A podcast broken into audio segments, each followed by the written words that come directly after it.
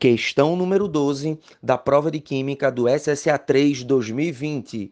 Esse é o CBVcast com o professor Flávio Carmo. Galera, questão 12, uma questão de eletrólise, uma questãozinha clássica de eletrólise. E como é que você faria essa questão? Simples. Você você pegaria crômio mais 6 e faria a reação de redução do crômio mais 6.